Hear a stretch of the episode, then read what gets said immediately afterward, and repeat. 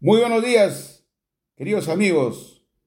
Hoy 24 de abril de 2022 abrimos el espacio del Zaguán de Oropullo con el programa número 17 y lo hemos titulado Los libros y mi tierra.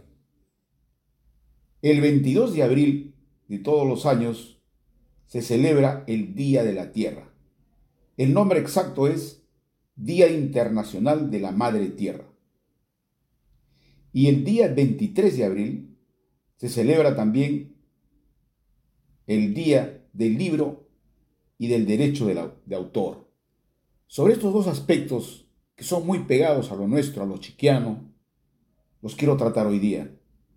Cuando hablamos de la tierra y del libro, ¿merece festejarlos? ¿Cómo los festejamos? Es un aniversario que parece que no los tuviéramos en cuenta. Cuando hablamos de la Tierra, seguro que ya todos ustedes saben de que ella, considerándola como un ser vivo, como le decía a Lovelock, un gran pensador, y le llamó la diosa griega Gaia. Entonces, la Tierra está, sin duda, enferma.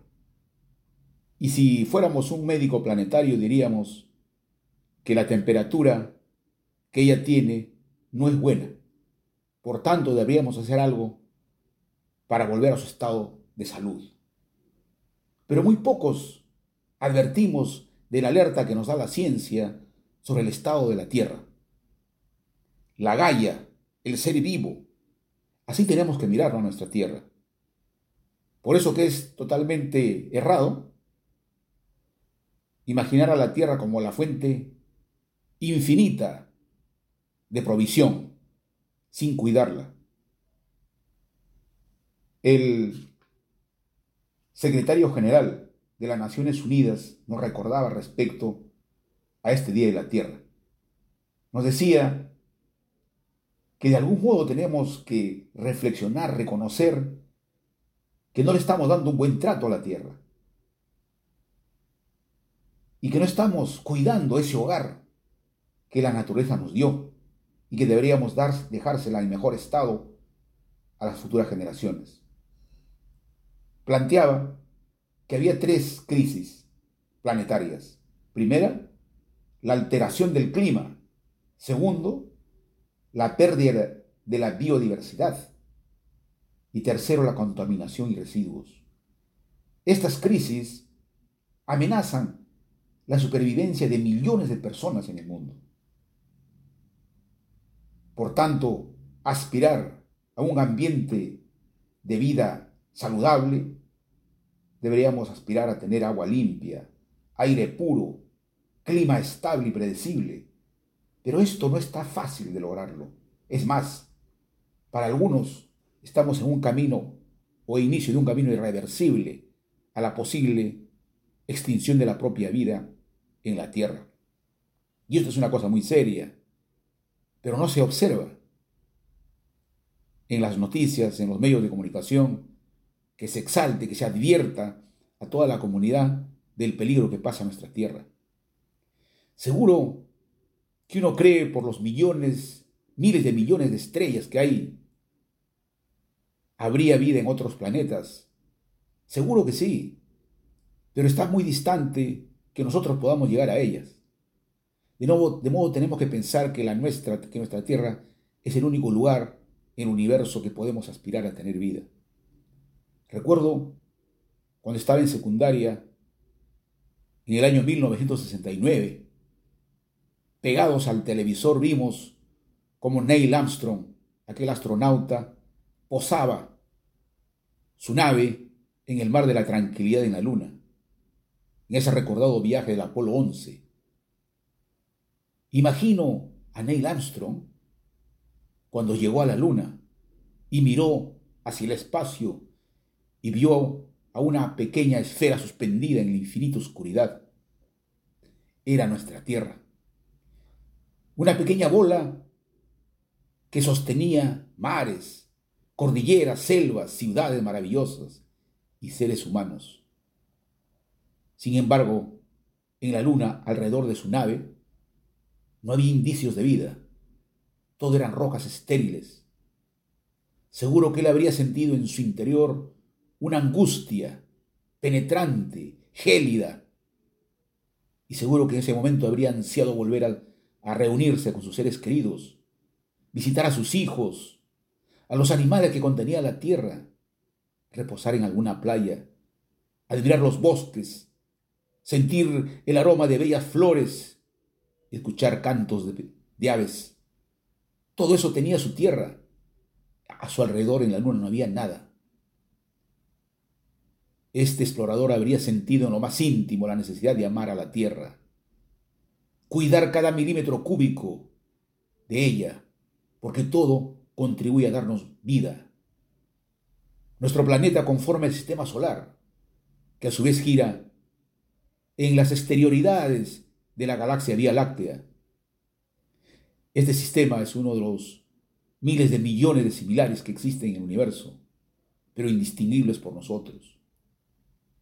El sistema más cercano está distante cientos de años luz. Estas distancias tan lejanas nos dejan en la práctica como seres vivientes únicos, cercanos al nuestro. En este diminuto punto azul del infinito mar cósmico está nuestra única casa, la Tierra, el único mundo hasta hoy conocido que alberga vida. Carl Sagan, el insigne divulgador científico, decía lo siguiente, nuestro planeta no es más que una solitaria mota de polvo en la gran envoltura de la oscuridad cósmica. Y en nuestra oscuridad, en medio de esa inmensidad, no hay ningún indicio de que vaya a llegar ayuda de algún lugar capaz de salvarnos de nosotros mismos. Definitivamente, en estos momentos es momento de reinventarnos la forma de vivir con la naturaleza, de protegerla y respetarla, y de tener formas más sostenibles de desarrollo y actividades económicas. No podemos más posponer, postergar que tenemos que respetar a nuestra tierra. ¿Y qué tenemos que hacer? Y eso para finalizar y a modo de enseñanza. En primer lugar, reconocer que la vida nuestra depende de que la tierra esté en un ambiente adecuado y hay que cuidarla. Pero quiero también cerrar el espacio en homenaje al Día del Libro y a los autores. Un libro es un presente, es un regalo que uno tiene en sus manos y que lo lleva al pasado, que lo lleva al presente y al futuro. Deja libre tu imaginación para que tú confrontes con ese libro lo que tú desees. El libro es tu compañero o compañera permanente, aún a quien recurrir en momentos que tú dudes. Los libros nos permiten, de alguna manera, aspectos importantísimos que no podemos desconocer. Primero, que cuando uno lee, imagina viajar en algún momento. Aprendes a escribir, a tomar notas, a compartir mensajes, pensamientos, historias. Y por último, te deleitas, porque la vida al fin y al cabo es contrastar tu historia, es contrastar las historias de otros semejantes a ti. Y los autores son personas que en el devenir de la vida toman nota de lo que encuentran en su entorno y en su soledad frente a su cuadernito ante su máquina de escribir, deciden dejar anotaciones para que otros las lean y si es posible le den algún aprecio. Los autores en realidad son personas que aman la soledad, que aman la tranquilidad del silencio, porque el silencio y la tranquilidad son cómplices de su creatividad.